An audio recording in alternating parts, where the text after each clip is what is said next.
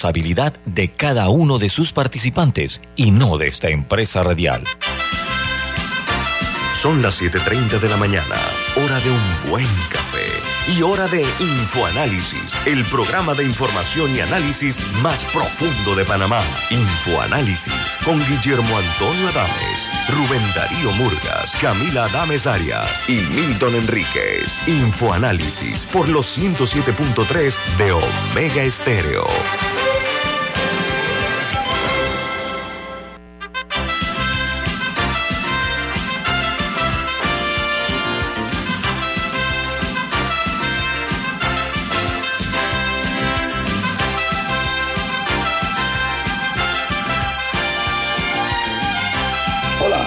Bienvenidos. Esto es Info Análisis, un programa para la gente inteligente. Disculpen, hoy es 22 de junio, perdón, del año 2022 y este programa es presentado por por Café Lavazza, café italiano espectacular que puedes pedir en los mejores restaurantes, sitios de entretenimiento, lugares de deporte y otros sitios donde tú puedes pedir tu Lavazza. Café Lavazza, un café para gente inteligente y con buen gusto, presenta Infoanálisis. Infoanálisis se ve en vivo, en video, a través de Facebook Live.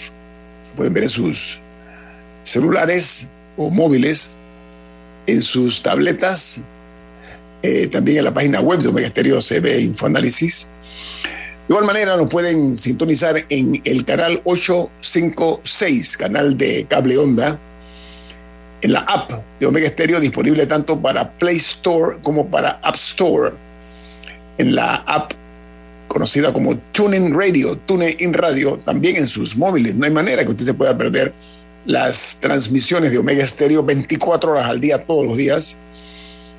Y también, pues obviamente, de la programación de Omega Stereo que incluye a Infoanálisis y también estamos eh, en otras plataformas. Camila, ¿cuáles son esas plataformas? Bueno, el programa queda colgado en YouTube y también lo puede encontrar en cualquier plataforma donde usted escuche sus podcasts diarios. Bueno, para las personas que son neófitas como yo, eh, cuando hablamos de que está colgado en YouTube, usted puede ver Infoanálisis en sus televisores. Usted eh, en su televisor, usted entra a YouTube y ahí busca Infoanálisis y puede verlo en la amplia extensión de su televisor el programa o los programas, porque están todos colgados ahí desde hace 24 horas, 48 horas, una semana, un mes, un año, todos los puede ver allí en YouTube. Bueno amigos, entremos en materia. ¿Cuáles son las noticias que hoy aparecen en las primeras planas de los diarios de mayor prestigio en el mundo? Comenzamos con el diario The New York Times. Su principal noticia dice que el expresidente Donald Trump impulsó el plan de falsos electores que dice que ha mostrado el panel del 6 de enero. Los testimonios revelan el esfuerzo para reclutar funcionarios en un complot para revertir las elecciones de los Estados Unidos. El expresidente Trump estuvo directamente involucrado en el plan para presentar una, lista de falsos electores, según afirmaron de personas que habían eh, sido convencidas de que ganaron las elecciones en el año 2020. O sea, deslegitimizar la victoria de Biden, ese era el propósito, ¿no? El Washington Post, su principal noticia es la siguiente. La presión de Donald Trump generó violencia y amenazas a los funcionarios eh, resistentes, revela el comité del 6 de enero. En la cuarta audiencia del Comité de la Cámara se compartió nueva evidencia de la participación de Trump en la organización de la estrategia del falso elector. Primera vez en la historia de los Estados Unidos que ocurre algo tan dresnable como esto, una democracia que supuestamente es la, el ejemplo del resto del mundo. Y el Wall Street Journal, su principal noticia, dice, Dow Jones y Standard Poor's recuperan se recuperan a medida que los inversores regresan a activos más eh, riesgosos. El Standard Poor's 500 subió casi un 2.5% y el Dow Jones eh, saltó eh, las acciones a más de 600 puntos, ofreciendo a los inversores un respiro después de que se conocieron de irregularidades que habrían provocado la caída de las acciones y las criptomonedas. Y una noticia interesante, dice que el Bitcoin también se recupera. En Colombia, el presidente de los Estados Unidos, Joe Biden, habló ayer con el presidente electo de Colombia, Gustavo Petro, y se convirtió en la segunda conversación de alto nivel entre los Estados Unidos, alto mando de los Estados Unidos, incluido el presidente, y el presidente electo Gustavo Petro.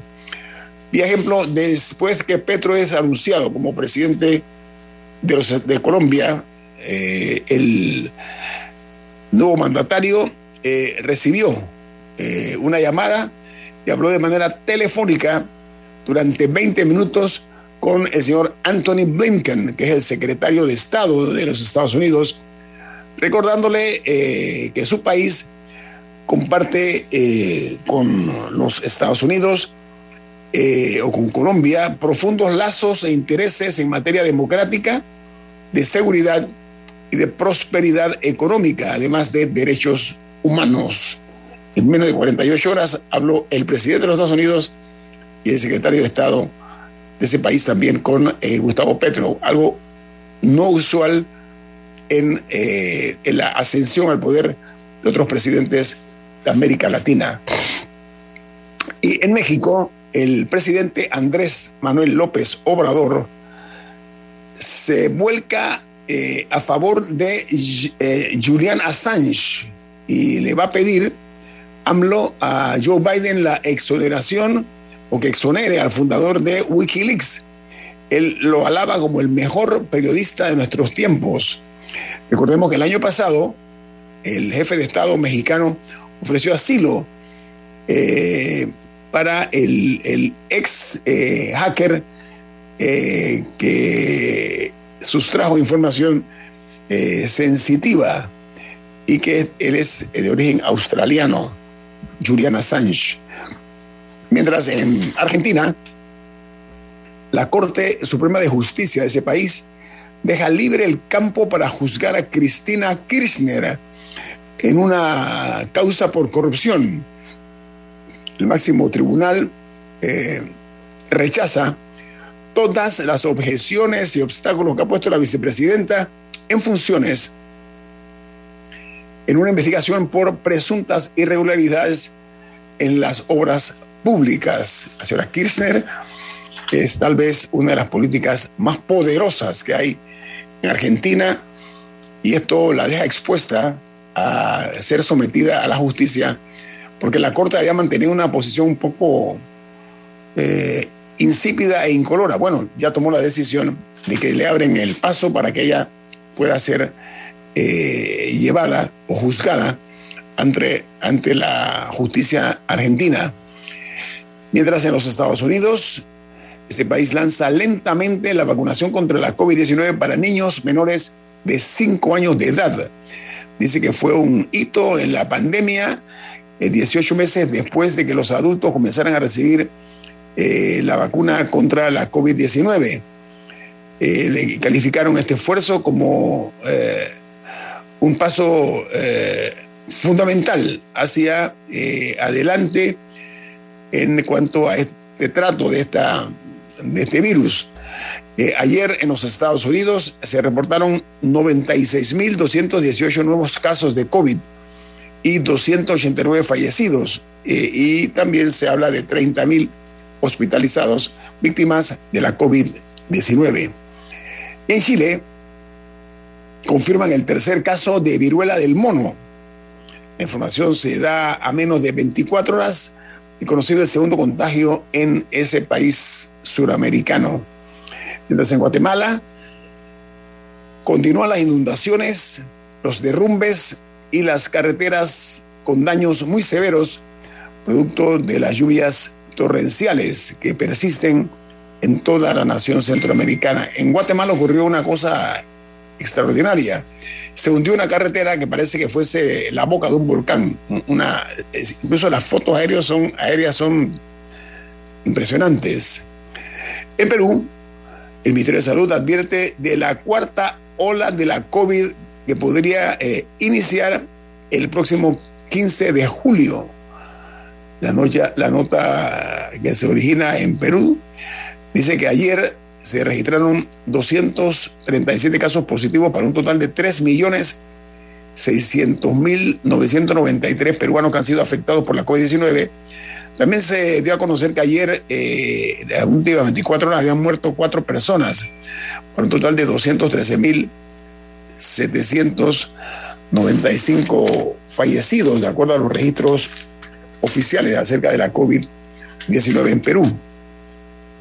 Mientras en Brasil, eh, la principal noticia es que está conmocionado. Brasil es un país muy, muy futbolero, tiene el fútbol como una de sus prioridades de los brasileños. Dice que el avión privado de Neymar, el futbolista del Paris Saint Germain, eh, que venía en un vuelo procedente de los Estados Unidos con destino a Brasil, debió aterrizar de emergencia ayer a las 2 de la mañana en un estado que se llama Rumaina, está al norte de Brasil, por problemas en el parabrisas del jet privado de Neymar. Felizmente no hubo ningún tipo de riesgo mayor para eh, la estrella eh, brasileña de fútbol.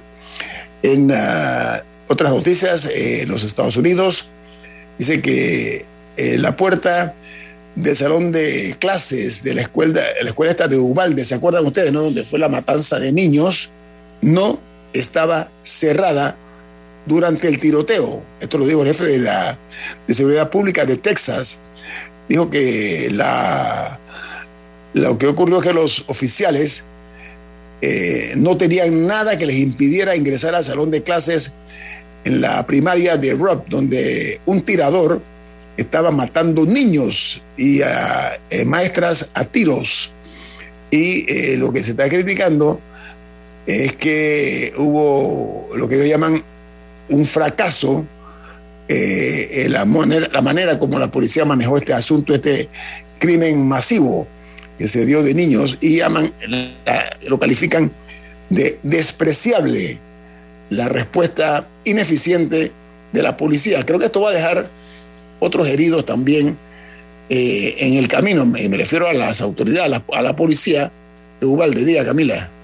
Sí, dos noticias importantes. Eh, la primera es que en Afganistán eh, anoche ocurrió el terremoto más fuerte en aproximadamente dos décadas, o por lo menos el más fatal.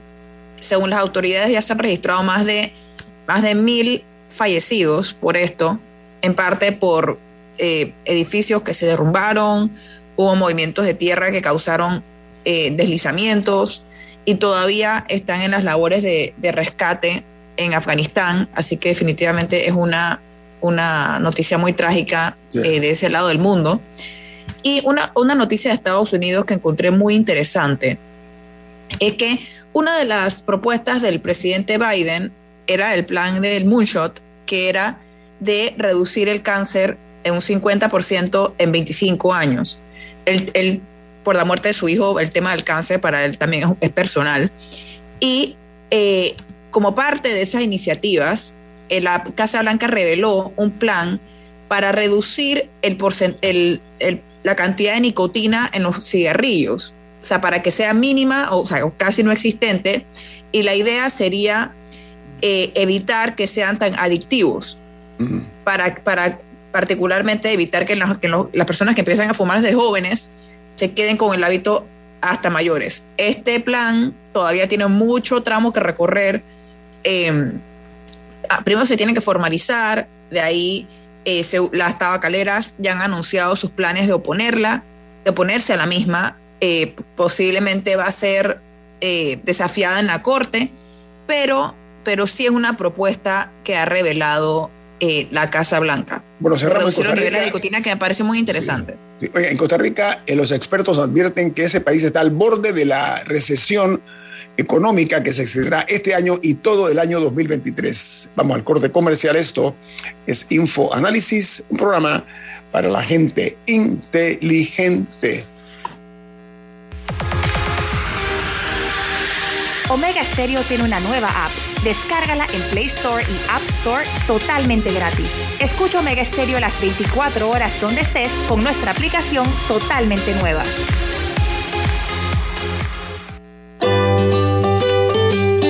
En la vida hay momentos en que todos vamos a necesitar de un apoyo adicional.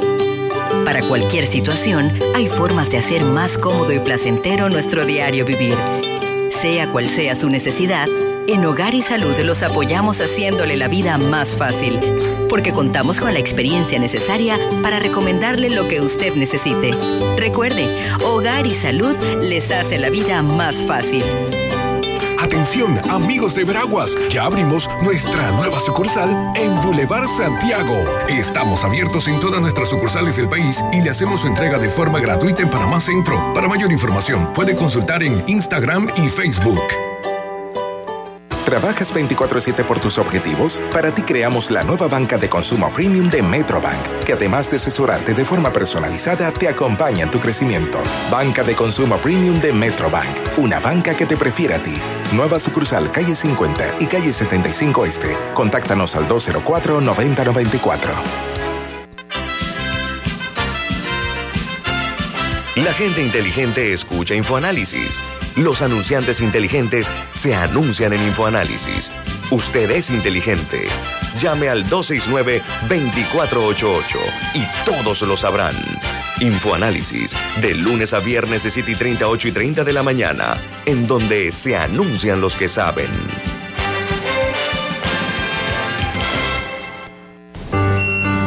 Cuando tienes una urgencia, una infraestructura con tecnología avanzada es fundamental. Una atención ágil y efectiva es crítica. Pero sobre todo, cuando tienes una urgencia, lo más importante es la experiencia. Mi amor, acabo de hablar con el doctor y vas a estar bien. Para urgencias, Hospital Paitilla tiene la mejor experiencia.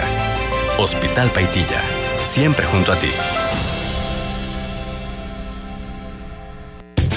Banisi y nuestros préstamos personales, lograr todas tus metas ahora es más easy. Haz tu solicitud 100% digital y recibe rápido desembolso. Ahora tu banco es más easy. Solicítalo ya. www.banisipanamá.com. Banisi, siempre fácil. Ya viene InfoAnálisis, el programa para gente inteligente como usted.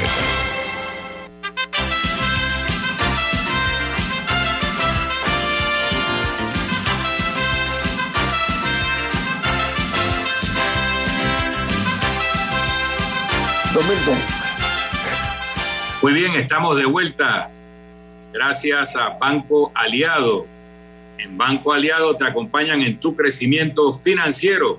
Ahorra con tu cuenta Más Plus, mejorando el rendimiento de tus depósitos. Banco Aliado, tu aliado en todo momento. Puedes visitar la página web de Banco Aliado en www.bancoaliado.com y también puedes seguir a Banco Aliado en las redes sociales como arroba Banco Aliado. Banco Aliado, tu aliado en todo momento. Bueno amigos, entramos en materia de, de, noticias locales después de haber escuchado los titulares de los diarios más importantes del mundo. Miren, hay una serie de excesos que se dan en Panamá, como si nunca en Panamá hubiera ocurrido una pandemia, como si la economía nuestra estuviera bollante, eh, ignorando, por supuesto, eh, que hay un endeudamiento eh, importante también, que es parte de la modificación sustantiva que se ha hecho en el Estado panameño. lo que llama la atención es la insistencia de algunos diputados en apoyar iniciativas que son a todas luces dignas de ser analizadas eh, porque es un, son hechos, eh, como se dice, a sotovoce, ¿no? Que hay eh, intenciones de continuar engordando la deuda en este país, pero en muchos casos olvidando los objetivos principales de gestas, gestas pretéritas para tratar de resolver problemas serios de las mayorías. El caso que se dio ayer en la Asamblea Nacional, en el cual la UNACHI, la Universidad Nacional, la Universidad de Chiriquí, le pidió ayer a la Asamblea Nacional, a la Comisión de Presupuesto, 9,4 millones de dólares para lo que dicen que es igualar o eh, homologar los salarios de la UNACHI con los de la Universidad Nacional de Panamá. La directora de este Centro de Estudios Superiores sustentó eh, la petición y eh, esto ha generado pues eh, mucho ruido que sigue siendo esta universidad muy importante, por cierto, un centro de estudios importante de una provincia como Chiriquí que impactará en el resto del país. La, como dije, la insistencia de la directora Milton y Camila, ¿qué les parece? 9 millones, 9.4 millones de dólares. ¿Qué le parece, Milton? Bueno, nosotros denunciamos el proyecto conforme se fue tramitando su aprobación, con la esperanza de que o no se aprobara o fuera vetado. Es evidente que es, un, que es una ley actualmente que fomentaba el clientelismo de la forma más burda, en donde para asegurar el status quo de quienes controlan ese centro universitario, se habían hecho ofrecimientos de nombramientos a diestra y siniestra, y parece que esta partida eh, es lo que va a financiar el cumplimiento de esas promesas electorales. Realmente es denigrante para la universidad, es denigrante para la educación nacional y es otra mácula para el sistema político panameño que dedica esas energías a ese tipo de operaciones crematísticas para obtener beneficios a cambio del deterioro de la educación superior de nuestro país. Hay un tufillo de complicidad en este, esta intentona que hay y que se genera. Bueno, intentona ya no es porque ya fue aprobado por la Comisión de Presupuesto. Cuando, gracias, Camila, cierto. Bueno, hay, hay, una, hay un dicho muy interesante, ¿no? Que dice, la causa de la causa es causa de lo causado. Aquí se ve. Okay, okay, aquí no, no importa eh, lo que diga la opinión pública, lo que piense eh, en la comunidad, se practica mucho eh, el concepto ese de que va porque va, porque soy, soy, diputado y yo voy con mis secuaces y hago lo que yo quiero y esto no importa eh, la situación que haya. Eh, y el problema de ellos es que el periodismo no está aplaudiendo este tipo de cosas, el periodismo está denunciando este tipo de excesos porque uno de los pecados no veniales, pecados muy graves, es que no se practicó ni durante ni después de la pandemia, un plan de austeridad serio, consistente con la realidad económica de nuestro país. Y se ha ido malversando dinero, despilfarrando en la palabra dinero, de una forma brutalmente escandalosa. Entonces, eh, yo creo que hay que eh, ver cuál es el objetivo eh, real que está detrás de este nuevo manotazo que se le da o, la metida eh, en el bolsillo, la metida de las manos de los políticos en los bolsillos de los panameños, sacando casi 10 millones de dólares para un propósito todavía eh, cuestionado, ¿no? Eh, y que se está dando en la provincia de Chiriquí, lamentablemente, Camila. Bueno, me metí a buscar el presupuesto general del Estado de, para el año 2022, o sea, para este año, por curiosidad. Y en el renglón de la Universidad Autónoma de Chiriquí, el presupuesto de gastos que ellos tenían asignado para este año total era de 92.6 millones de dólares. Así que este, este, este mm, traslado de partida que le aprobaron adicional es el 10% del presupuesto que ya tenía. O sea, ellos están teniendo un 10% de aumento en su presupuesto para, del que le, había sido asignado para este año. Y, por, y, y es para salarios de personal docente y administrativo. Habría que ver de, o sea, de dónde salió la decisión de homologar. O sea, habría que ver también dónde, fue, dónde estuvo el análisis ahí cuánto es el precio de vivir en Chiriquí versus vivir en la ciudad capital y si verdaderamente los salarios deberían ser iguales, eh, o sea, si es equiparable en ese sentido, eh, de cuánto era la diferencia, por ejemplo, en qué momento se tomó la decisión de hacerlo así, si, si hubo algún tipo de medición de rendimiento a la hora de decidir esto. Eh, o sea, hay muchos detalles que, que habría que explicar dentro de esto. Y lo más importante, una institución de educación superior va a tener un aumento del 10% de su presupuesto y yo también querría saber cuánto de eso verdaderamente va a influir en la calidad de educación que reciben los estudiantes. O sea, cuánto de eso va a ser percibido por el estudiantado. Eh, ¿Cuál es la situación en la Universidad de Chiriquí? Yo creo que valdría la pena o sea, conocer un poco más cuáles son las debilidades del plantel. Por ejemplo, si uno ve a la, si uno ve la Universidad de Panamá, que es la principal casa de estudios del país, sí tiene problemas de infraestructura y una serie de cosas que, que también tienen que ser eh, corregidas. Y habría que también preguntarle a los mismos estudiantes eh, su experiencia en esa universidad o si existen programas de investigación, programas que les abran las puertas eh, a otros países o que podrían ser reforzados, porque al final del día cualquier inversión universitaria que se haga debe ser para el mejoramiento de la experiencia del estudiante y para em, mejorar sus oportunidades una vez se gradúen de las mismas. Y yo quiero saber este aumento del 10% si de alguna manera influye en esas variables. Miren, amigos oyentes, la mayor parte de los docentes. En especial, perdón, una cosita más, en especial cuando uno ve los rankings regionales y mundiales de universidad, y que las universidades de Panamá, todas están bien abajo. Creo que la UTP era la que, la que más alto salía en el ranking y aún así era alrededor del 100, me parece. Y eso no es aceptable. Sí, la, UTP es la que mejor calificaciones obtiene el ranking internacional de las universidades. Estamos muy por debajo de la línea de flotación, por usar un, término, ¿no? Entonces, aquí lo que hay que buscar es eh, y tratar de erradicar el hecho que aquí los diputados en la Comisión de Presupuesto, que es la más ansiada de todas, la más apetecida, de presupuesto de la Asamblea Nacional, manejan discreción los dineros de nosotros. Aquí, miren amigos, tenemos un problema cultural. ¿ah?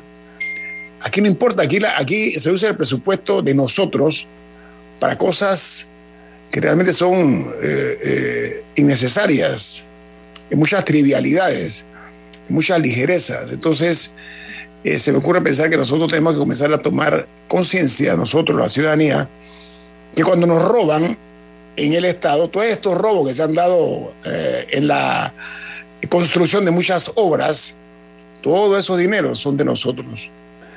Los Estados Unidos de América, una cultura muchísimo más avanzada que la nuestra, meterse con los impuestos es muy delicado y muy grave y es muy castigado por lo que se llama el IRS, el Internal Revenue, que aquí sería el equivalente a la DGI. Y allá no perdona a nadie, ni a los presidentes. Entonces, Creo que cuando comencemos aquí a tomar conciencia como ciudadanos de la manera irresponsable, como muchos diputados manejan la distribución de los fondos del Estado, del presupuesto nacional, ese día habremos nosotros dado un paso adelante hacia la modernización del país, pero sobre todo la creación de una conciencia ciudadana, porque aquí nosotros estoicamente vemos cómo se despilfarra, como dije, el dinero, los dineros del presupuesto. Camila, un minuto. Bueno, dentro de esas irresponsabilidades, me parece importante que al volver discutamos la sanción del proyecto de ley de incentivos fiscales. Ok. Vamos al corte comercial. Esto es Info Análisis Milton. ¿Usted tiene algo importante? ¿De qué se trata? Así es. Antes de irnos al corte comercial, tenemos que recordarte que los accidentes no avisan. Solicita tu seguro de salud, auto e incendio con aseguradora Ancon. Seguro te responde. Este es un servicio regulado y supervisado por la Superintendencia de Seguros y Reaseguros de Panamá. Nos vamos a un cambio comercial gracias a aseguradora Ancon.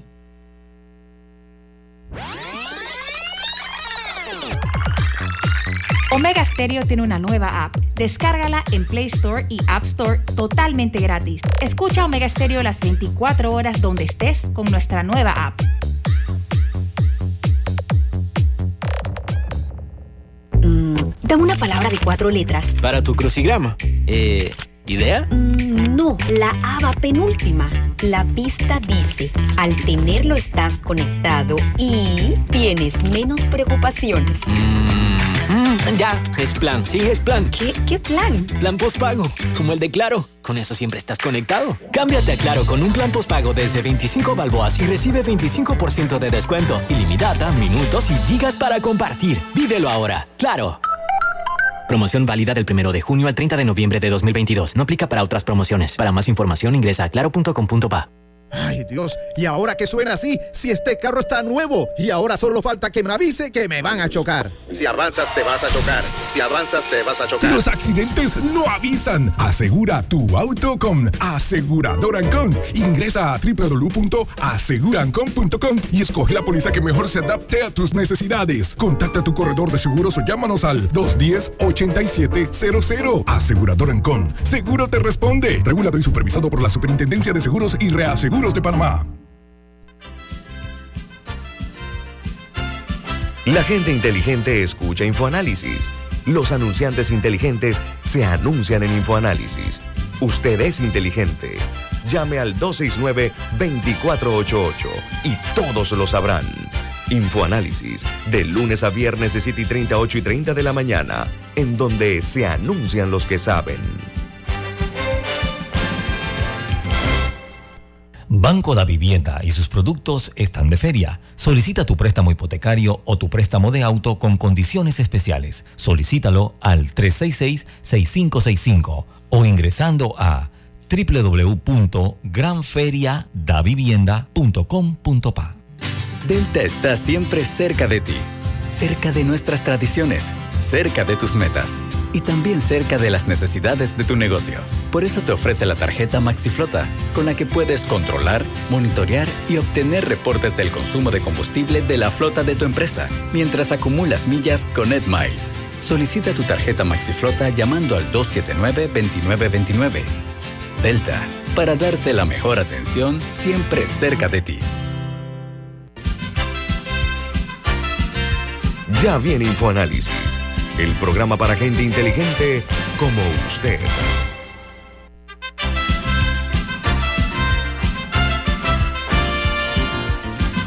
Muy bien, estamos de vuelta gracias a aseguradora Ancon. Los accidentes no avisan. Mejor asegúrate con aseguradora Ancon. Seguro te responde. Este es un servicio regulado y supervisado por la Superintendencia de Seguros y Reaseguros de Panamá. De vuelta, gracias a aseguradora Ancon. Miren, una de las tragedias, no tragedia griega, sino tragedia panameña, es que hay muchos funcionarios que obtienen el poder a cambio de someterse al poder. Aquí, cuando se le da un tinte político a cosas tan delicadas como la educación, que se manejan en alguna forma con un grado de frivolidad sorprendente, eh, eh, da a entender que los, los, las buenas intenciones eh, a veces se ven envenenadas por este tipo de acciones. Eh, hablábamos nosotros en el cambio comercial, Camila se refería a que no es que nosotros estemos en contra de que a la Universidad eh, Autónoma de Chiriquí se le provea de fondos necesarios para brindar una buena educación. Sí, estoy de acuerdo. Estoy de acuerdo que se le pague bien a los profesores. Tiene que haber una justificación, tiene que, haber, tiene que estar documentado eso. Tiene que haber ese resultado que justifique ese tipo de aumentos salariales. Porque todo se maneja eh, el criterio salarial sin rendir cuentas acerca de si se justifica o no tipo de cosas. Tenemos que comenzar a ser ya eh, mucho más eh, responsables en ese tipo de, de, cosas, porque ha habido una depredación del presupuesto nacional en cosas banales, en muchas banalidades que hay que han eh, sido un se han ido por el desagüe millones de dólares. A, eso nos referíamos. Eh, Camila, usted iba a agregar algo. Sí, eh, sí, que justamente un oyente, el oyente de Roberto, comentado que había que ponerlo en positivo y que qué bueno que había dinero para la educación y que la UNACHI está resolviendo una necesidad en el interior del país y que había roto la hegemonía que había de la Universidad de Panamá y que ofrecían la carrera de medicina y una serie de cosas. Y yo no niego que todo eso sea cierto. Y, la, y un poco la crítica no es que se le dé dinero a la educación. Ese no es el problema. Es un poco así como, como el FESE, que existe el FESE eh, y que muchas escuelas tienen cientos de miles de dólares en FESE, pero que no necesariamente se aplica y que no necesariamente se ve en beneficio hacia los estudiantes o hacia la infraestructura del plantel. Bueno, un poco acá lo que estamos cuestionando en este programa es que si se le va a aumentar el 10% de presupuesto a una universidad, o sea, ¿cuánto de eso verdaderamente van a percibir los estudiantes? Y si uno va a, estas universidades, si se percibe el presupuesto que tienen en sus instalaciones, en la calidad de su educación, en las facilidades que tuvieron para adaptarse en la pandemia a una, educación virtual, a, o qué tan flexibles y qué tanto se pueden adaptar y acomodar a las, circunstancias. Esas son las cosas. Al final puede que, la respuesta sea, sí se justifica y es más, olvídate de 10, deberían ser 20. Quizás se justifique, pero no hemos visto esa, esa, esa sustentación. Y ese es un poco el cuestionamiento que hacemos en este programa. Si el dinero que se le da está yendo a los lugares correctos. Antes del cambio también comentaba eh, que hace unos días se sancionó la ley, creo que la ley 798, me parece que es la numeración, de eh, incentivos fiscales para la inversión turística, que básicamente reduce el porcentaje de del incentivo de 100% a 60%, pero para todo el mundo que ya había empezado el trámite en 100, se lo, se lo permiten que lo, que lo mantengan y además permite que el crédito se venda. O sea, que puede, se lo pueden traspasar a una persona, se lo pueden vender a otra persona. Con lo cual pueden recuperar el valor de su inversión también. Eh, este proyecto representa un hueco fiscal para nuestro país, que no me explico cómo las autoridades eh, velaron por él y lo aprobaron. No sé cómo aprobaron el primero y no sé cómo aprobaron este también. Con, eh, con el Ejecutivo dándole su, el favor dándole la sanción en vez de un veto. Eh, cuando por cosas mucho menores siempre sale, ¿dónde está la renta sustitutiva? Entonces, me a mí yo cuestiono mucho de dónde o sea, ¿qué vamos a hacer para llenar el hueco fiscal que, no, que nos va a dejar ese, esa ley? Pero además, Camila, en, según lo que tú describes de la nueva ley sancionada, no hay riesgo al capital. En el mundo de la empresa privada se justifica el lucro y a veces grande por el riesgo. Lo que no se habla de la ganancia de los capitalistas es que muchas veces se convierte en pérdida, porque asumen un riesgo invirtiendo, a veces el negocio no sale bien y hay pérdida. ¿ok? Entonces, cuando tú tienes un país que dice funcionar dentro de un régimen capitalista, de mercado, libre competencia, libre concurrencia, eh, si el Estado le garantiza el 100% de la inversión a los que se dediquen a esto, no hay riesgo de capital. Pero si el Estado que te garantiza eso no recibe a cambio por lo menos una participación de la ganancia, si el Estado te va a garantizar que los 10 millones o 100 millones o 200 millones de dólares que tú vas a invertir en un negocio turístico, está garantizado que no lo vas a perder porque el Estado te lo va a reembolsar. Por lo menos haz al Estado partícipe como accionista. Y en algunos países hacen ese tipo de figuras. Pero por lo que tú describes, es una garantía de la inversión que no tiene contraprestación para el Estado de beneficio de haber asumido el Estado el riesgo que deben asumir los empresarios privados, por una parte. Por la otra, parece, me gustaría que me lo aclaren, que estas son garantías para cierto tipo de inversiones de cierto tamaño. No parece que estamos hablando de que si una familia toma una propiedad rural y hace un pequeño hotel turístico, invierte 100 mil, 200 mil dólares, que el Estado le va a garantizar esa inversión. Pareciera ser que es una garantía para grandes inversiones turísticas. Entonces, aquí hay mucho que explicar, va en contra de lo que es el modelo de economía capitalista, porque no se le, repito, el, el inversionista parece que no asume ningún riesgo, el Estado asume todo el riesgo y no tiene ningún beneficio, porque normalmente estas actividades turísticas además tienen exoneración de impuestos sobre la renta. Entonces, ¿dónde está la lógica económica de este proyecto de ley? A mí no me hace sentido. Bueno, vamos a hacer algo. Voy a invitar a. Esta ley, ley, ya es ley. Sí, voy, voy a invitar a eh, la persona que tiene que manejar ese tema dentro del Estado para que le rinda cuentas a nuestra audiencia, para que explique eh, qué motivó este tipo de, de iniciativa ya, que ya está en progreso, ya es un hecho, pero vamos a hacerlo porque nuestra ciudadanía se merece eh, conocer más en detalle esto que estamos nosotros hoy tratando, porque eh, es eh, la triste historia de un pasado inmediato, ¿no? La forma como a veces no se ha incentivado el turismo, lamentablemente en Panamá una industria que es fundamental para la economía del país. Yo creo que nosotros hemos en una forma dejado de lado eso, pero tenemos también que, que tener información acerca de este tipo de, de, casos como el que estamos nosotros tocando esta mañana. Diga, Camila. No, y este tipo de proyectos lastima mucho a la clase empresarial.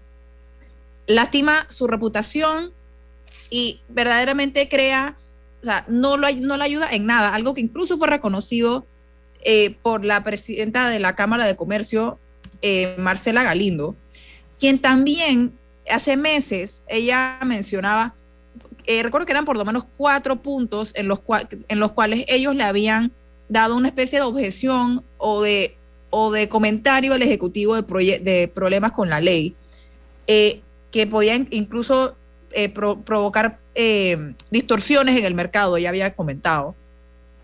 Uno era porque incluía proyectos residenciales, y entonces ella decía que eso podía distorsionar un poco el mercado inmobiliario en ese sentido.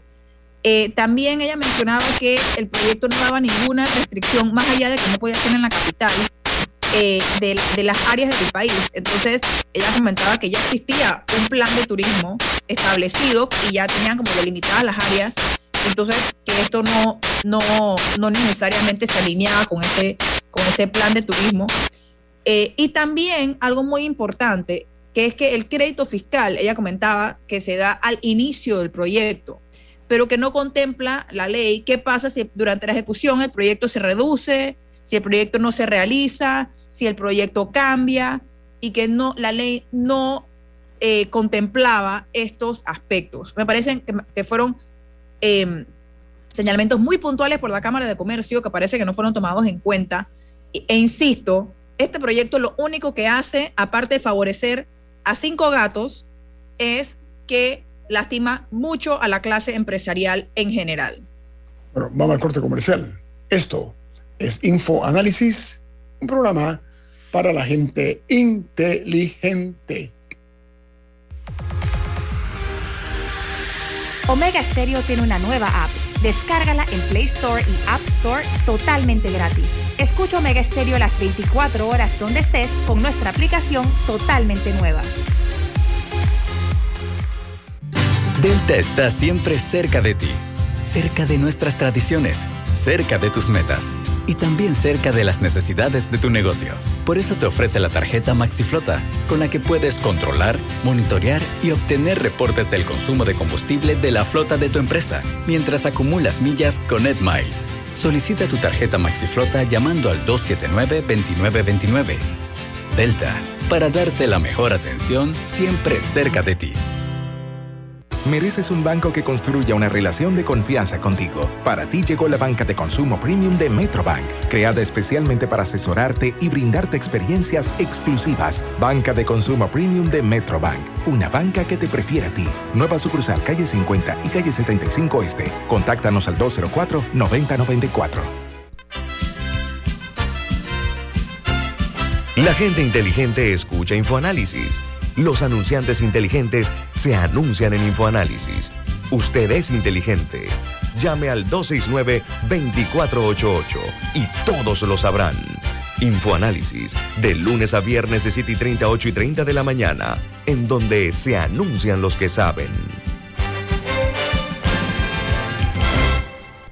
Si desea que sus colaboradores trabajen desde su casa, podemos ayudarle. En Solutexa somos expertos en aplicar la tecnología a las técnicas y trabajos de oficina. Contáctenos en solutexa.com.pa o al 209-4997. Solutexa.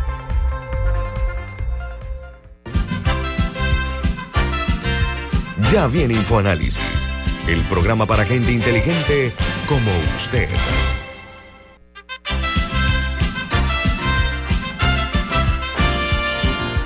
El descontento social en Panamá es tóxico, ¿ah? como en cualquier país. Pero también eh, ese descontento social se puede convertir crónico, en crónico cuando no hay respuestas por parte de los funcionarios a quienes corresponde esto. Una de las instituciones cuestionadas eh, ha sido la que tiene que ver o está vinculada a la justicia en Panamá. Pero hay una noticia interesante que revierte ese efecto, como dije, tóxico, porque ayer la Procuraduría General de la República anunció que se mantiene la orden de retener los pagos pendientes del Metro de Panamá a constructora Odebrecht, el concepto de mantenimiento. Ese es uno de los, de los tumores eh, más malignos que tiene Panamá, el hecho de que no se practica el mantenimiento, se construyen obras y no hay mantenimiento. Entonces las mismas, conforme pasa el tiempo, se van degradando y se van dañando, por usar un, término más puntual. Ahora, en este caso, el total de los pagos eh, que, se le tenían que dar de Brecht es de 5.600.000 dólares. Y eh, la Contraloría General de la Nación había refrendado ese pago para ser depositado en cuentas del Tesoro Nacional. Ahora, la sanción pecuniaria eh, impuesta eh, por orden judicial en este caso eh, tiene que ver y mucho con el hecho de que Odebrecht, una, empresa importante de construcción, lamentablemente envenenó a América Latina con la corrupción, con el pago de coimas, tiene que ver mucho con uh, el hecho de que en el caso este, de que se le ha retenido el dinero a Odebrecht, eh, resulta ser que hay otras empresas, en lugar de dar en mantenimiento, hay otras empresas que están dando este servicio de manera ininterrumpida. entonces, no, se ha, no se ha afectado el funcionamiento del Metro de Panamá. Pero, o sea, pero en ese sentido, o sea, a Odebrecht se le retuvo el dinero es por la multa que no han pagado. No, la multa, es, no, no, la multa es otra cosa, que iba a tocarlo también. O sea, ellos tienen pendientes, Odebrecht tiene una multa pendiente que se le impuso por 174.3 millones de dólares. Recuerdan, estaban en mora, no pagaban, hasta que de repente pues se le comenzó a hacer la exigencia del pago. Yo quiero llamar la atención eh, sobre eso porque el mantenimiento no únicamente en el metro, sino en cualquier obra del Estado y obra privada, es vital para que se sostenga el servicio que brinda de una forma eficiente. Y el Metro de Panamá ha tenido que recurrir a otras empresas por la acción de o la inacción de Odebrecht para que den ese mantenimiento. Milton. Sí, quería señalar lo siguiente. La empresa Norberto Odebrecht, hoy en día con nombre cambiado, ahora se llama Novonor. No para olvide, que no, ¿no? se nos olvide que Novonor es Odebrecht. Se ganó miles de millones de dólares en contratos en Panamá, aparte de lo que se ganó en otra parte. Esos miles de millones tienen que haber redituado en cientos de millones de dólares en ganancias. Y sin embargo, la multa que se le impuso es de la magnitud que tú has señalado, que es apenas una fracción de lo que recibieron en ganancias por contratos obtenidos mediante el soborno. Milton, Y que de- y repartieron generosamente con muchos funcionarios de alto nivel. Aparte de eso, lo que quiero señalar es que la multa ni siquiera corresponde con la ganancia obtenida por contratos producto de soborno según su propia confesión. No estoy haciendo ningún tipo de calumnia o injuria a la gente de Novo Honor, anteriormente conocida como Norberto de Breche. Y eso ni siquiera lo pagan. Pero no solo no lo pagan, sino que le exigen a los países que le sigan dando contratos con la excusa de que con esos contratos es que tendrían el dinero para entonces pagar la multa que es menor a la ganancia que han obtenido antes y ahora con esos contratos de ahora y de antes. Que no vengan con el cuento de que no se le puede dar mantenimiento a la obra del metro porque no le porque le retuvieron esos pagos, porque su deber es pagar la multa y ver cómo cumplen con sus obligaciones contractuales. Víctor, y si no, el Estado debiera demandarlos por daños y perjuicio en adición a las otras demandas. Pero quiero aprovechar, Nito, porque conversaba el otro día con unos ingenieros, consultores de contratistas extranjeros que hacen negocio en América Latina y me dicen, en América ustedes, salvo Colombia, que tiene un modelo más o menos eficiente, y Chile, eh, no siguen un buen ejemplo como lo que tiene Canadá.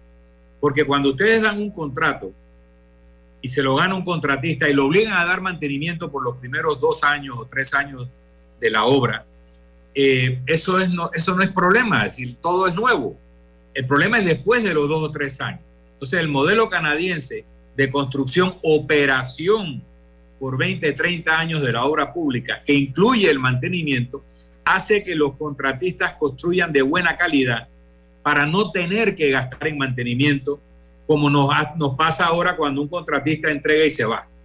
Entonces, hay que revisar todo el modelo de contratación pública para generar un sistema más competitivo, más transparente, de menores costos de construcción y de operación. Además, al dar una concesión de esta naturaleza, el Estado no hace un gran pago, sino que hace pagos anuales a lo largo de esos 20 o 30 años, con lo cual el, flujo y el impacto de la, de la inversión es mucho menor. Entonces, hay conversaciones que tenemos que hacer como país. Lo que pasa es que cuando tú vas a ese tipo de sistemas como el que tiene Canadá, se desaparecen oportunidades de soborno y de rebusca, que es normalmente lo que acaba pasando. Entonces, cuando pasan estas cosas, y luego vienen candidatos como Gustavo Petro, como López Obrador o como Boric, con un discurso en contra del modelo capitalista, ganan.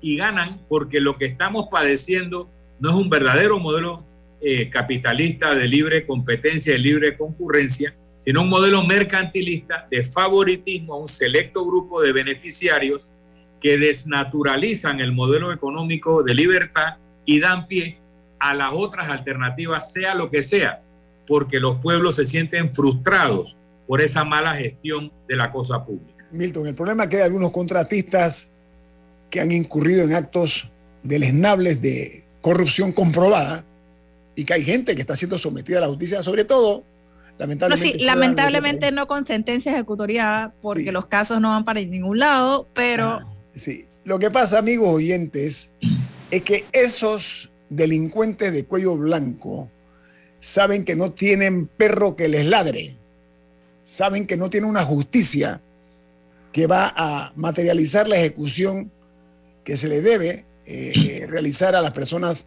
que le roban vulgarmente al Estado y a los pueblos. Ese es parte del problema. Pero quiero, ah, dentro de este malestar, quiero decir algo positivo. Ayer eh, asistí al nuevo lounge de Copa Airlines. Eh, me invitaron en la Terminal 2. Eh, quiero decirles que la inversión que se ha hecho en ese lounge, que para las personas que viajan en, en business class, oye, es impresionante. Yo ese, voy a usar un término coloquial, se lo he hecho a cualquier lounge de cualquier aerolínea en América Latina. Incluso han roto un esquema que no se da en América Latina, que lo vemos, en, por ejemplo, en, Asia, ¿no? Y en algunos países de primer mundo. La ducha, la ducha para las personas que viajan o que vienen a un país a hacer negocio en hora de la madrugada, que se pueden duchar en el, en el lounge este para ir de ahí a su reunión de negocios, por poner un ejemplo. Tiene un área para niños, eh, con televisores gigantes y, y, pero bien diseñado eh, tiene un, una, eh, una, un área, tiene un teatro, como así como usted cuando va a los cines aquí de primer mundo que tenemos nosotros, eso, esas butacas así que se reclinan bien cómodas, con una pantalla gigante para que los pasajeros puedan pasar un buen momento. Yo lo digo porque como panameño soy consciente de que ese es el punto de entrada a nuestro país, eso es la tarjeta de presentación de nosotros. Y enhorabuena que en este caso, pues, eh, Copa Airlines eh, haya eh, dado ese paso adelante. el ambiente es casi que ecológico, tropical, ¿no? Y realmente es, es una, una, inversión que es para beneficio de nuestra imagen y Panamá necesita retomar esa imagen un poco maltratada, abollada, producto de tantos escándalos, ¿no? Así como enhorabuena esa inversión. Diga, Camila. Sí, me gustaría destacar, hoy eh, se dio la apertura oficial ya con eh, recibiendo pasajeros, etcétera, de la Terminal 2 del aeropuerto de Tocumen. Enhorabuena que se dio, enhorabuena que se dio, yo sé, yo sé que está ahí, pero enhorabuena que se dio la apertura de la terminal, la inauguración ya y inicio de operaciones en firme de la terminal, porque estábamos perdiendo dinero con cada día que estaba atrasada esa obra, que creo que estaba supuesta a abrir en 2018 o 2019 eh, y que está abriendo en el 2022. Pero que no se nos olvide lo que costó esa obra, que no se nos olviden todos los atrasos, por más bonita que esté la terminal, que no se nos olviden todas, que no se nos, yo sé que eso es un tema separado, pero que no, nos que no se nos olviden todas las adendas y todo lo que pasó para que esa terminal llegara a iniciar operaciones, porque no, es un buen modelo de gestión la manera como se dio eso para nada. Entonces, entonces importante que esté, pero que no se nos olvide el costo. Y al mismo tiempo hay que presionar. Mira, dilo, dilo, son como 900 millones de dólares. Originalmente eran 500. Claro, sí, no, fue una cosa, o sea, por más bonita que esté y por más vuelos que reciba y por todo lo que tenga, pero lo que, pero fue un desperdicio la manera en la que se dio la obra y que eso no se nos puede olvidar en ningún momento. Mira, esto fue tan y al mismo tiempo, permiso Camila, fue tan truculento para no perder la línea tuya que no se hizo la conexión de la terminal nueva con la terminal vieja en principio. Porque imagínense ustedes la aberración esa. O sea, la gente iba a tener que caminar no sé cuántos metros para poder ir de una terminal a otra. ¿Y sabes cuánto costó la conexión? La conexión costó 50 millones más. Imagínate. Imagínate. O sea, era 10%, de lo que costaba el proyecto originalmente. Pero para conectar, sí. de, no sé, 20, 30 metros, ¿cuánto sería? 50 metros para conectar una con la otra, 50 millones de dólares más. Rendición de cuentas, ¿dónde se fueron eh, esas, esas, esa millonada extra que, se, que nos costó ese aeropuerto que era hasta ahora? Que hoy Exacto. Así que, que, no, que no nos, o sea, no, no, que no seamos cegados por el triunfo de que ya tenemos la terminal y miren cuántos turistas van a llegar, cuánto nos costó eso en realidad. Reto, eso no lo podemos olvidar. Reto a la justicia a que exija rendición de cuentas de eso. Ha puesto una fichita que no se atreven. Reto públicamente a las autoridades a que hagan una investigación prolija, profunda, de por qué ese aeropuerto comenzó eh, siendo programado con un costo de 500 millones y ha costado casi 900. Somos unos cobardes si permitimos que eso quede una vez más en la impunidad. Cobardes, no tiene otro nombre. Yo exijo que se diga y se rinda cuenta y que se den nombres. Los nombres de quienes fueron las personas que llevaron esta aberración eh, a lo que es. Ya nos vamos a olvidar, ahora se veo la, la, nueva terminal y nos olvidamos de dónde fueron a parar esos millones extras. Que, o hay mala planificación o no sabemos contar. Pero una obra de esa naturaleza que comienza costando 500 y termina en 900, hay algo pestilente en eso. Viene Álvaro Alvarado con su programa Sin Rodeos. Milton, ¿qué despide Infoanálisis? Y te recordamos que cuando vas a restaurantes, cafeterías, sitios de deporte o de entretenimiento, pide tu Lavazza. Café Lavazza, un café para gente inteligente y con buen gusto, despide Infoanálisis. Ha finalizado el Infoanálisis de hoy. Continúe con la mejor franja informativa matutina aquí en Omega Estéreo 107.3, Cadena Nacional. Pío Pío te trae los combonómicos a solo 3.75. ¿De qué se trata? Así es. antes de irnos al corte comercial, tenemos que recordarte que los accidentes no avisan. Solicita tu seguro de salud, auto e incendio con aseguradora Ancon. Seguro te responde. Este es un servicio regulado y supervisado por la Superintendencia de Seguros y Reaseguros de Panamá. Nos vamos a un cambio comercial gracias a aseguradora Ancon.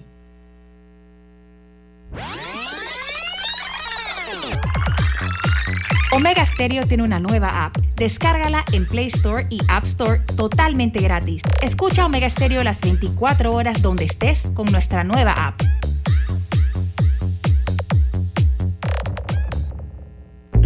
Dame una palabra de cuatro letras. Para tu crucigrama. Eh, ¿Idea? Mm, no, la ABA penúltima. La pista dice, al tenerlo estás conectado y tienes menos preocupaciones. Mm, ya, es plan. Sí, es plan. ¿Qué, ¿Qué plan? Plan postpago, como el de Claro. Con eso siempre estás conectado. Cámbiate a Claro con un plan postpago desde 25 balboas y recibe 25% de descuento, ilimitada, minutos y gigas para compartir. Vívelo ahora. Claro. Promoción válida del 1 de junio al 30 de noviembre de 2022. No aplica para otras promociones. Para más información ingresa a claro.com.pa. Ay Dios, ¿y ahora que suena así? Si este carro está nuevo y ahora solo falta que me avise que me van a chocar. Si avanzas te vas a chocar. Si avanzas te vas a chocar. Los accidentes no avisan. Asegura tu auto con Aseguradora Ancon. Ingresa a www.asegurancon.com y escoge la póliza que mejor se adapte a tus necesidades. Contacta a tu corredor de seguros o llámanos al 210-8700. Aseguradora Ancon. Seguro te responde. Regulado y supervisado por la Superintendencia de Seguros y Reaseguros de Panamá. La gente inteligente escucha InfoAnálisis. Los anunciantes inteligentes se anuncian en InfoAnálisis. Usted es inteligente. Llame al 269-2488 y todos lo sabrán. Infoanálisis, de lunes a viernes de 7 y 30, 8 y 30 de la mañana, en donde se anuncian los que saben. Banco da Vivienda y sus productos están de feria. Solicita tu préstamo hipotecario o tu préstamo de auto con condiciones especiales. Solicítalo al 366-6565 o ingresando a www.granferiadavivienda.com.pa.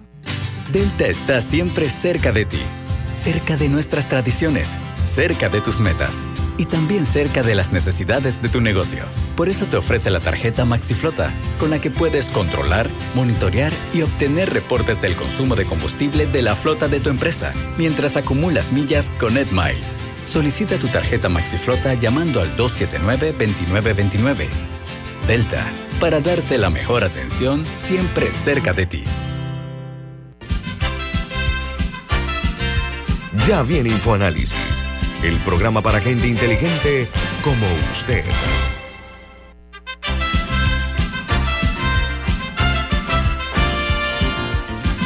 Muy bien, estamos de vuelta gracias a aseguradora Ancon. Los accidentes no avisan. Mejor asegúrate con aseguradora Ancon. Seguro te responde. Este es un servicio regulado y supervisado por la Superintendencia de Seguros y Reaseguros de Panamá. De vuelta, gracias a aseguradora Ancon. Miren, una de las tragedias, no tragedia griega, sino tragedia panameña, es que hay muchos funcionarios que obtienen el poder a cambio de someterse al poder. Aquí, cuando se le da un tinte político a cosas tan delicadas como la educación, que se manejan de alguna forma con un grado de frivolidad sorprendente, eh, eh, da a entender que los, eh, las buenas intenciones a veces se ven envenenadas por este tipo de acciones. hablamos nosotros en el cambio comercial, Camila se refería a que no es que nosotros estemos en contra de que a la Universidad Autónoma de Chiriquí se le provea de fondos necesarios para brindar una buena educación. Sí, estoy de acuerdo. Estoy de acuerdo que se le pague bien a los profesores. Tiene que haber una justificación, tiene que haber, tiene que estar documentado eso. tiene que haber ese resultado que justifique ese tipo de aumentos salariales. Porque todo se maneja eh, el criterio salarial sin rendir cuentas acerca de si se justifica o no tipo de cosas. Tenemos que comenzar a ser ya eh, mucho más eh, responsables en ese tipo de, cosas, porque ha habido una depredación del presupuesto nacional en cosas banales, en muchas banalidades que hay que han eh, sido un se han ido por el desagüe en millones de dólares. A, eso nos referíamos. Eh, Camila, usted iba a agregar algo. Sí, eh, sí, que justamente un oyente, el oyente de Roberto, haya comentado que haya que ponerlo en positivo y que qué bueno que haya dinero para la educación y que la UNACHI está resolviendo una necesidad en el interior del país y que había roto la hegemonía que había de la Universidad de Panamá y que ofrecían la carrera de medicina y una serie de cosas. Y yo no niego que todo eso sea cierto. Y, la, y un poco la crítica no es que se le dé dinero a la educación. Ese no es el problema. Es un poco así como, como el FESE, que existe el FESE eh, y que muchas escuelas tienen cientos de miles de dólares en FESE, pero que no necesariamente se aplica y que no necesariamente se ve en beneficio hacia los estudiantes o hacia la infraestructura del plantel. Bueno, un poco acá lo que estamos cuestionando en este programa es que si se le va a aumentar el 10% de presupuesto a una universidad, o sea, ¿cuánto de eso verdaderamente van a percibir los estudiantes? Y si uno va a, estas universidades, si se percibe el presupuesto que tienen en sus instalaciones, en la calidad de su educación, en las facilidades que tuvieron para adaptarse en la pandemia a una, educación virtual, a, sea, qué tan flexibles y qué tanto se pueden adaptar y acomodar a las, circunstancias. Esas son las cosas. Al final puede que, la respuesta sea, sí se justifica y es más, olvídate de 10, deberían ser 20. Quizás se justifique, pero no hemos visto esa, esa, esa sustentación. Y ese es un poco el cuestionamiento que hacemos en este programa. Si el dinero que se le da está yendo a los lugares correctos. Antes del cambio también comentaba eh, que hace unos días se sancionó la ley, creo que es la ley 798, me parece que es la numeración, de eh, incentivos fiscales para la inversión turística, que básicamente reduce el porcentaje de del incentivo de 100% a 60%, pero para todo el mundo que ya había empezado el trámite en 100, se lo, se lo permiten que lo, que lo mantengan y además permite que el crédito se venda. O sea, que puede, se lo pueden traspasar a una persona, se lo pueden vender a otra persona. Con lo cual pueden recuperar el valor de su inversión también. Eh, este proyecto representa un hueco fiscal para nuestro país, que no me explico cómo las autoridades eh, velaron por él y lo aprobaron. No sé cómo aprobaron el primero y no sé cómo aprobaron este también. Con, eh, con el Ejecutivo dándole su, el favor de dándole la sanción en vez de un veto. Eh, cuando por cosas mucho menores siempre sale, ¿dónde está la renta sustitutiva? Entonces, me a mí yo cuestiono mucho de dónde sea, ¿qué vamos a hacer para llenar el hueco fiscal que, no, que nos va a dejar ese, esa ley? Pero además, Camila, en, según lo que tú describes de la nueva ley sancionada, no hay riesgo al capital. En el mundo de la empresa privada se justifica el lucro y a veces grande por el riesgo. Lo que no se habla de la ganancia de los capitalistas es que muchas veces se convierte en pérdida, porque asumen un riesgo invirtiendo, a veces el negocio no sale bien y hay pérdida. ¿okay? Entonces, cuando tú tienes un país que dice funcionar dentro de un régimen capitalista, de mercado, libre competencia, libre concurrencia, eh, si el Estado le garantiza el 100% de la inversión a los que se dediquen a esto, no hay riesgo de capital. Pero si el Estado que te garantiza eso no recibe a cambio por lo menos una participación de la ganancia, si el Estado te va a garantizar que los 10 millones o 100 millones o 200 millones de dólares que tú vas a invertir en un negocio turístico, está garantizado que no lo vas a perder porque el Estado te lo va a reembolsar. Por lo menos haz al Estado partícipe como accionista. Y en algunos países hacen ese tipo de figuras. Pero por lo que tú describes, es una garantía de la inversión que no tiene contraprestación para el Estado de beneficio de haber asumido el Estado el riesgo que deben asumir los empresarios privados, por una parte. Por la otra, parece, me gustaría que me lo aclaren, que estas son garantías para cierto tipo de inversiones de cierto tamaño. No parece que estamos hablando de que si una familia toma una propiedad rural y hace un pequeño hotel turístico, invierte 100 mil, 200 mil dólares, que el Estado le va a garantizar esa inversión. Pareciera ser que es una garantía para grandes inversiones turísticas. Entonces, aquí hay mucho que explicar, va en contra de lo que es el modelo de economía capitalista, porque no se le, repito, el, el inversionista parece que no asume ningún riesgo, el Estado asume todo el riesgo y no tiene ningún beneficio, porque normalmente estas actividades turísticas además tienen exoneración de impuestos sobre la renta. Entonces, ¿dónde está la lógica económica de este proyecto de ley? A mí no me hace sentido. Bueno, vamos a hacer algo. Voy a invitar a. Esta ley, ley, ya es ley. Sí, voy, voy a invitar a eh, la persona que tiene que manejar ese tema dentro del Estado para que le rinda cuentas a nuestra audiencia, para que explique eh, qué motivó este tipo de, de iniciativa ya, que ya está en progreso, ya es un hecho, pero vamos a hacerlo porque nuestra ciudadanía se merece eh, conocer más en detalle esto que estamos nosotros hoy tratando, porque eh, es eh, la triste historia de un pasado inmediato, ¿no?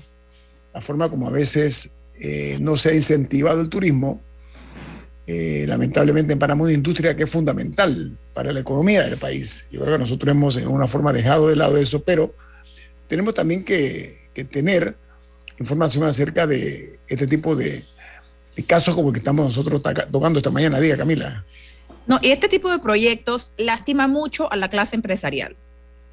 Lastima su reputación y verdaderamente crea, o sea, no, lo, no le ayuda en nada, algo que incluso fue reconocido eh, por la presidenta de la Cámara de Comercio, eh, Marcela Galindo, quien también hace meses ella mencionaba eh, recuerdo que eran por lo menos cuatro puntos en los, en los cuales ellos le habían dado una especie de objeción o de, o de comentario al Ejecutivo de, problemas con la ley, eh, que podían incluso eh, provocar distorsiones en el mercado, ya había comentado. Uno era porque incluía proyectos residenciales, y entonces ella decía que eso podía distorsionar un poco el mercado inmobiliario en ese sentido.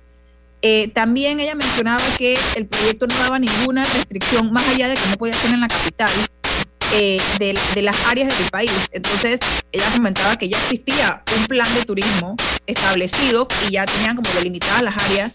Entonces, que esto no, no, no necesariamente se alineaba con ese, con ese plan de turismo.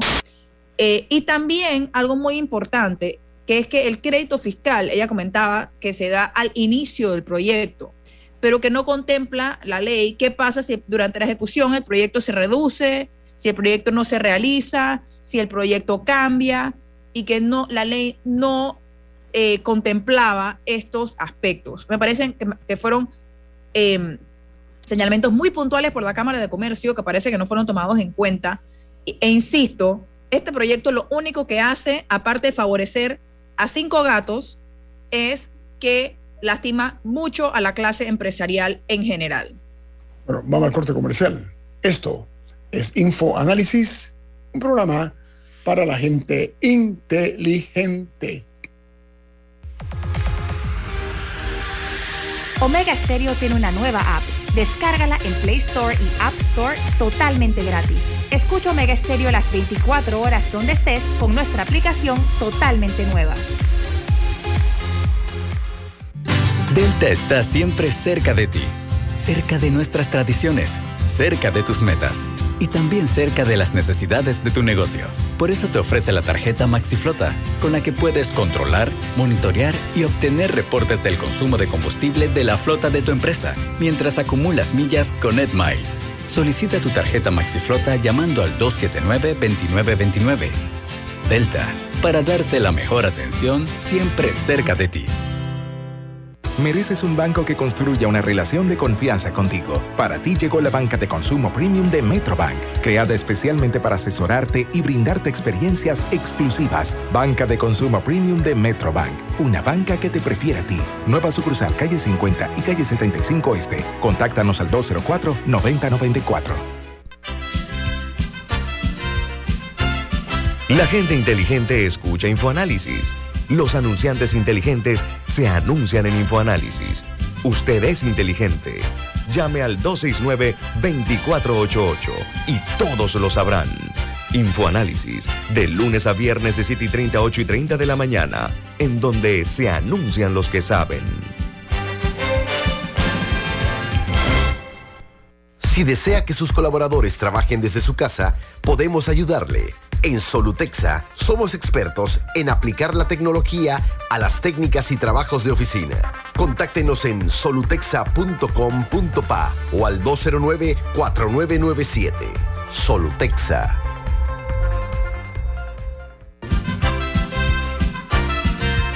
Ya viene InfoAnálisis, el programa para gente inteligente como usted.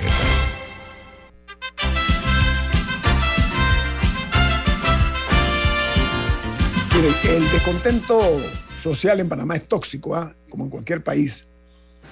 Pero también eh, ese descontento social se puede convertir crónico, en crónico cuando no hay respuestas por parte de los funcionarios a quienes corresponde esto. Una de las instituciones cuestionadas eh, ha sido la que tiene que ver o está vinculada a la justicia en Panamá. Pero hay una noticia interesante que revierte ese efecto como dije, tóxico, porque ayer la Procuraduría General de la República anunció que se mantiene la orden de retener los pagos pendientes del Metro de Panamá a constructora Odebrecht, el concepto de mantenimiento. Ese es uno de los, de los tumores eh, más malignos que tiene Panamá, el hecho de que no se practica el mantenimiento, se construyen obras y no hay mantenimiento. Entonces las mismas, conforme pasa el tiempo, se van degradando y se van dañando, por usar un, término más puntual. Ahora, en este caso, el total de los pagos eh, que, se le tenían quedado de Brecht es de 5.600.000 dólares. Y eh, la Contraloría General de la Nación había refrendado ese pago para ser depositado en cuentas del Tesoro Nacional. Ahora, la sanción pecuniaria eh, impuesta eh, por orden judicial, en este caso, eh, tiene que ver y mucho con el hecho de que Odebrecht, una, empresa importante de construcción, lamentablemente envenenó a América Latina con la corrupción, con el pago de coimas. tiene que ver mucho con ah, el hecho de que en el caso este, de que se le ha retenido el dinero a Odebrecht, eh, resulta ser que eh, hay otras empresas, en lugar de empresas en mantenimiento, hay otras empresas que están dando este servicio de manera ininterrumpida. Eh, entonces, no, se ha, no se ha afectado el funcionamiento del metro de Panamá. Pero, o sea, pero en ese sentido, o sea, a, se le retuvo el dinero es por la multa que no han pagado. No, la multa, no, no, la multa es otra cosa, que iba a tocarlo también. O sea, ellos tienen pendiente, Odebrecht tiene una multa pendiente que se le impuso por 174.3 millones de dólares. Recuerdan, estaban en mora, no pagaban, hasta que de repente pues se le comenzó a hacer la exigencia del pago.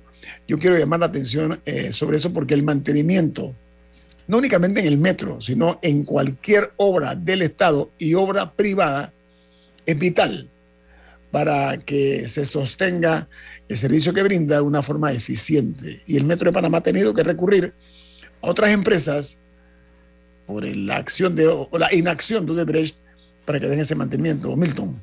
Sí, quería señalar lo siguiente. La empresa Norberto Odebrecht, hoy en día con nombre cambiado, ahora se llama Novonor.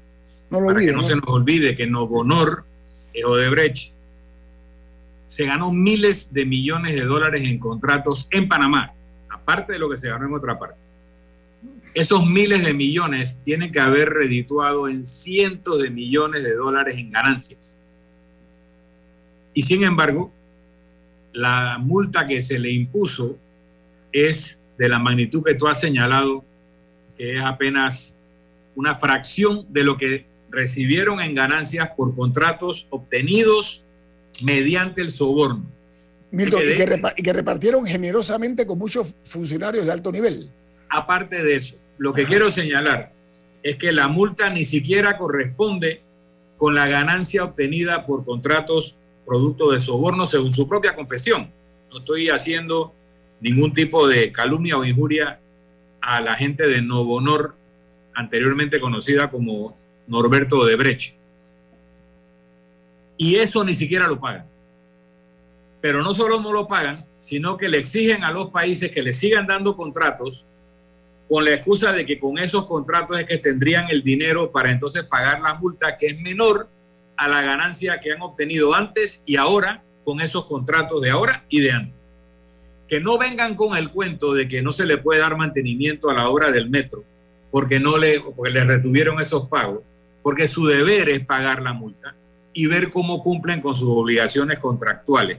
Víctor, y si no, el Estado debiera demandarlos por daños y perjuicio en adición a las otras demandas. Pero quiero aprovechar, Nito, porque conversaba el otro día con unos ingenieros, consultores de contratistas extranjeros que hacen negocio en América Latina y me dicen, en América ustedes, salvo Colombia, que tiene un modelo más o menos eficiente, y Chile, eh, no siguen un buen ejemplo como lo que tiene Canadá. Porque cuando ustedes dan un contrato y se lo gana un contratista y lo obligan a dar mantenimiento por los primeros dos años o tres años de la obra, eh, eso, es no, eso no es problema, es decir, todo es nuevo. El problema es después de los dos o tres años.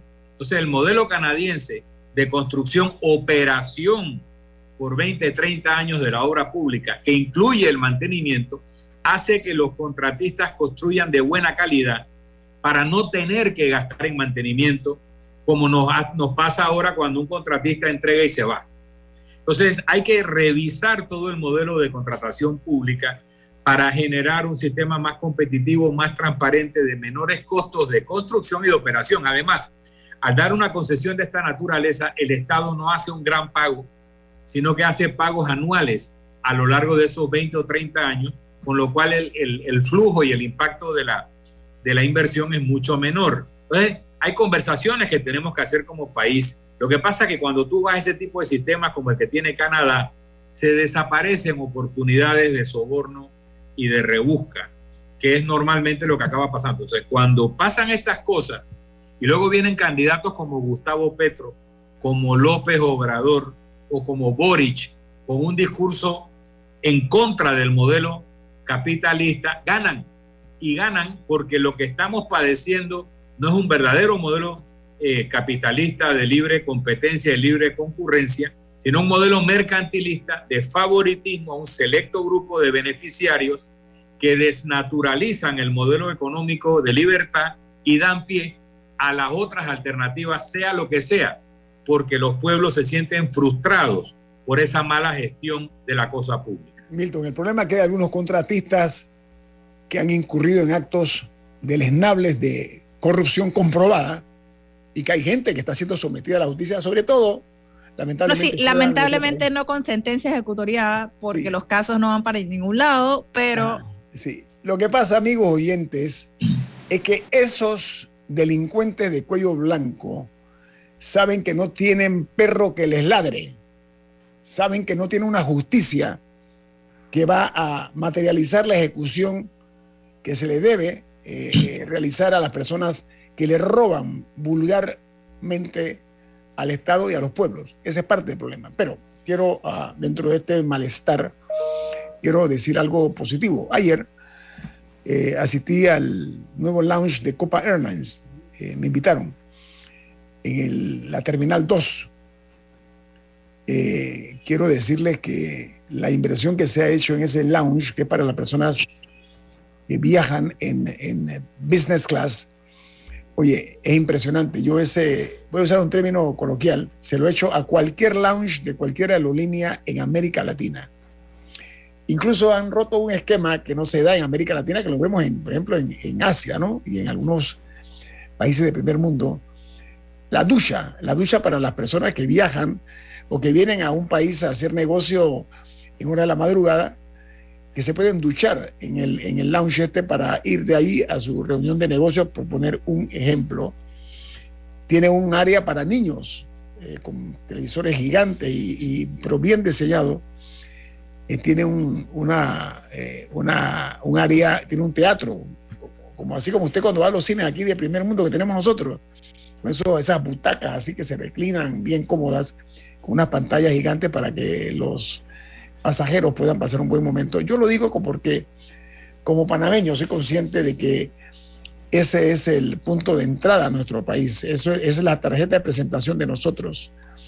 Y enhorabuena que en este caso, pues, eh, Copa Airlines eh, haya eh, dado ese paso adelante.